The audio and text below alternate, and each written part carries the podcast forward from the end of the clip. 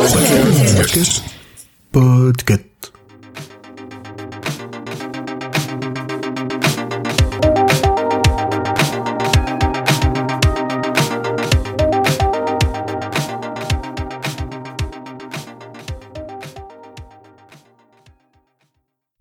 Bonjour et bienvenue dans Watchlist, le podcast qui vous parle de films, des séries qu'on peut retrouver en streaming et même parfois il y aurait des livres qui se cacheraient parmi les épisodes. Bonjour, moi c'est Michel Rommel du podcast Popcorn et Gredou, Se ressourcer et d'autres podcasts de Studio Flamboyance où je suis le co-gérant. Et moi je suis Louis Duruflé, également du podcast Popcorn et Gredou, mais également des podcasts Dormir, Profession Podcaster et plein plein d'autres et cofondateur aussi du studio Flamboyance. Pour cet épisode, on va vous parler d'un film euh, qui est sorti en 2006, qui est un film qui m'a vraiment marqué quand je l'ai vu au cinéma. C'est La science des rêves de Michel Gondry. Alors Michel Gondry, c'est celui qui a réalisé Eternal Sunshine of the Spotless Mind, plein de clips, notamment de la chanteuse Björk. Mais pas que aussi. De oui, Daft mais pas Punk, que. Ouais, de- ouais, ouais. Bah oui. D'ailleurs, Around the World des Daft Punk, ça a été euh, réalisé par Michel Gondry. Et euh, aussi l'adaptation en film de L'écume des jours. Ouais. Et qui a fait plein de trucs et qui était un- qui a fait des, des, des films d'animation, qui aujourd'hui fait mal de petites séries animées. euh. Ouais. Et c'est avec qui, La science des rêves? Et ben La science des rêves, c'est un film dans lequel on retrouve notamment Gaël Garcia Bernal et Charlotte Gainsbourg, mais aussi pas mal d'autres acteurs français comme euh, Alain Chabat par exemple ou Emma Decaune. Alors, on va faire le petit résumé Wikipédia. ouais, c'est ça, une fois n'est pas coutume. c'est parti. C'est parti. Le timide Stéphane décide de revenir vivre en France, où sa mère lui a trouvé un emploi. Stéphane vient du Mexique. Mais Stéphane, qui est très créatif, découvre qu'il s'agit seulement d'aider à la fabrication de calendriers, activité aussi banale qu'ennuyeuse. Stimulé par la redécouverte de l'appartement où il a passé son enfance, il se réfugie dans le monde des rêves. Bien vite, il fait la connaissance de sa voisine Stéphanie, qui prend goût à son excentricité. C'est une histoire d'amour. C'est une histoire de rêve Oh non, c'est plutôt une histoire de calendrier. Non, c'est une histoire d'amour. Oui, un peu, c'est vrai, c'est un peu ça aussi. En fait, c'est un film de Michel Gondry. Voilà. Donc Stéphane, il est joué par Gaël Garcia Bernal, et c'est un rôle en français, et Stéphanie est jouée par Charlotte Gainsbourg. Et c'est un rôle en français. Aussi en français, avec un petit peu d'anglais parfois. Incroyable que ça puisse paraître. Euh, non, non, c'est vraiment un film super euh, intéressant. Mm.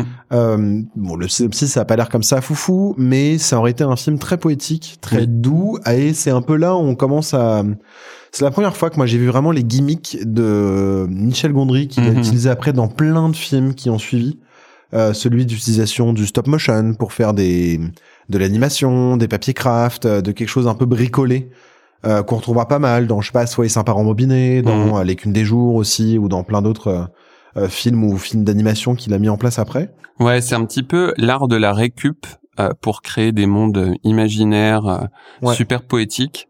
Et, euh, et donc dans la science des rêves, c'est vraiment voilà, c'est un peu un, un voyage à travers ce- ces visions euh, un petit peu oniriques euh, faites à base de carton, de rouleaux de PQ. euh, Ouais, mais qui sont aussi celles qu'on hérite finalement de son enfance quoi, Mhm. qui sont des des en fait, qu'est-ce qui reste d'enfance quand on est adulte, euh, sans pour autant rentrer en plus dans un film psychanalytique, parce que c'est pas du tout le propos, ni. euh, Mais mais il y a quand même de ça. C'est qu'est-ce qui nous finalement l'âme d'enfant, elle est passée où? Euh, Et surtout, on suit comme ça. Bah voilà, ce personnage de Stéphane qui est euh, qui est isolé, qui comprend pas tout à fait euh, ce qui arrive, qui parle pas beaucoup, qui euh, Et qui a aussi des traits de personnalité très enfantins, très même Oui. immatures, je dirais. Euh, et il réagit de façon parfois un peu puérile, mais c'est intéressant du coup. Il, du coup, il garde une forme d'innocence, de naïveté, et euh, et il traverse un peu la vie, voilà, dans dans un entremonde entre euh, le réveil et euh, le rêve. Ouais, absolument. Euh, en plus, ce qui est assez chouette, moi j'avais acheté la version DVD longue. J'avais acheté la version DVD longue de, de ce film et euh, c'était hum, dedans il y avait la version B, Mm. qui est une version qui avait été un peu projetée au cinéma, mais pas tant que ça, qui est un film plus court et qui a été réalisé entièrement avec des scènes coupées, voire avec des parties de scénario alternatifs qui ont été tournées parce qu'ils savaient pas lequel ils allaient choisir. Ah, cool. Et du coup, c'est une version qui est euh, super chouette parce que ça donne tout à coup une nouvelle image du film. euh, de manière un peu, euh, bah, un peu inattendue quoi. On se l'impression de dire, c'est bizarre, j'ai l'impression que c'est le même film, en même temps c'est un autre film. Ouais. Euh, c'est c'est hyper étrange. J'ai bien aussi aimé euh, Alain Chabat dans ce film. Hmm. Euh, je trouve qu'il est dans un rôle euh, qu'on voit pas très souvent. Où là, c'est un petit peu le collègue euh, sympa, Ouais. mais qui fait pas non plus trop le clown euh, comme on, Non, a l'habitude de le voir. Bah, c'est un rôle qu'on a plus vu après d'ailleurs. C'est un rôle qui Ouais. a plus fait à 50 ans, mais là, on le, jusqu'ici, on le voyait surtout dans les nuls ou dans ses comédies quoi. Hmm. Euh, et c'est vrai que c'était c'était assez chouette de, de, de voir ça. Voilà, c'est un, puis c'est un film qui en soi est euh, visible par tout le monde. Non, mais tout à fait. Franchement, là pour le coup, euh, pas de trigger warning, euh, pas Non. de. Il y a, a peut-être quelques images de, de femmes nues euh, avec les calendriers, Oui, mais bon. mais c'est rien. pas- Rien de compromettant. C'est pas un film qui est fait pour les enfants. Non. Mais c'est pas prévu pour être vu par des enfants. Mais il n'y a pas de contre-indication euh, euh, au fait que ce soit vu si ça passe à la télé samedi soir et que vous le regardez euh, ou que vous le regardez en streaming. Il n'y a pas de, il y a pas de problème euh, spécifiquement par rapport à ça, quoi. Ouais, puis moi je vous encourage, euh, si vous aimez ce film, c'est aussi d'aller découvrir le reste de la cinématographie de Michel Gondry, Ouais. qui est quand même super intéressante. Super intéressante. Qui a vraiment fait beaucoup de trucs. Déjà, les clips Mhm. sont aussi une bonne manière d'approcher parce qu'il a vraiment marqué en plus un imaginaire de la fin des années 90 et du Mhm. début des années 2000 aussi. Parce qu'il a réalisé plein de clips. Mad World aussi, c'est lui qui l'a fait.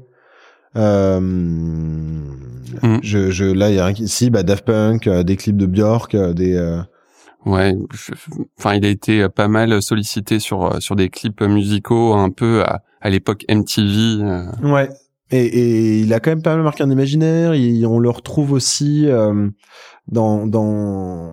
C'était un peu le réalisateur français célèbre à l'international, celui qui a réussi à l'international, Ouais. à imposer sa patte artistique C'est vrai. et qui pourtant gardait quand même une âme justement avec toute cette histoire de récup, avec toute cette histoire de de de films aussi fait maison. Euh, Soyez sympa rembobiné par exemple, qui est un film qu'il a fait plus tard. C'est un vrai hommage Hmm. euh, euh, au, un- un- à l'amour du cinéma quoi que, que lui avait enfant et qu'il a voulu garder avec euh, le fait d'emprunter des cassettes de les faire de réaliser ses propres films etc à la maison Ouais. D'ailleurs, il a pas créé euh, la fabrique des films ou un si, truc comme ça? exactement qu'il avait fait au Forum des Sciences je crois ou à la Gaîté Lyrique Ouais, À à, Paris. Paris. en tout cas. Euh, J'y suis jamais allé, mais ouais, ça avait l'air intéressant. voilà super c'était la frustration de quand on était ado non et franchement voir ce film adolescent bah c'est fort ça marque quand même et ça se dit ok en fait un monde un peu joli et sympa c'est possible ça existe y Mm. compris d'un point de vue artistique Puis je pense pour tous les toutes les personnes un petit peu euh, rêveuses et créatives, c'est c'est sympa de voir à l'écran un peu ce ce personnage qui se perd dans ses pensées au moins de- au, au point de vraiment euh, vivre des scènes complètement folles euh, ouais à part de à partir de briques et de broc. Et c'est la conjonction euh, de Michel Gondry, c'est un grand défenseur de la création artistique par tous et par toutes euh, avec rien. Euh, C'est-à-dire que déjà, en fait, on, même si on n'a rien, si on a juste du carton et un caméscope, on peut faire quelque chose, quoi.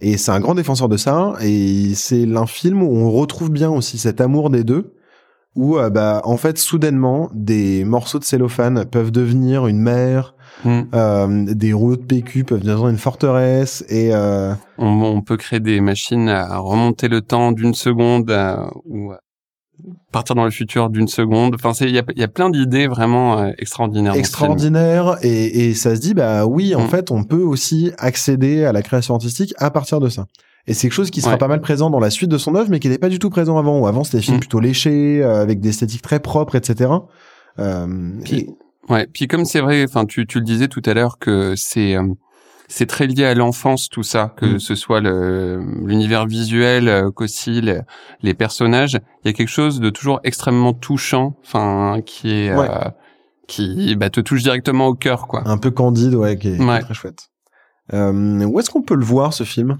Alors, au Canada, on peut le voir sur euh, Hoopla. Euh, en France, on peut aussi le voir sur euh, Mubi et à la Cinétech. exactement et c'est également à la Cinétech qu'on pourra le trouver en Belgique Voilà, il est aussi présent en location sur pas mal de plateformes. Ouais, mais du coup, si jamais vous cher. êtes euh, vous êtes adhérent à Mubi, par exemple, et ben Oui. c'est l'occasion aussi de soutenir cette plateforme qu'on t'en- dont on n'entend pas souvent parler. Non, c'est vrai. Voilà, euh, on arrive à la fin de cet épisode. Watchlist est un podcast du label Podcut. Le label contient d'autres podcasts. Également, et vous pourrez tous les retrouver sur le site du label podcut.studio. Si vous voulez soutenir Podcut, vous pouvez aller sur leur Patreon, c'est patreon.com slash podcut. Exactement. Il y a également un Discord si vous voulez échanger autour de ces thématiques-là. Et de toute façon, tous les liens dont on vous parle seront dans la description de cet épisode. Eh bien, merci à Podcut et merci d'avoir écouté cet épisode. Allez, ciao, bye bye. Bye bye.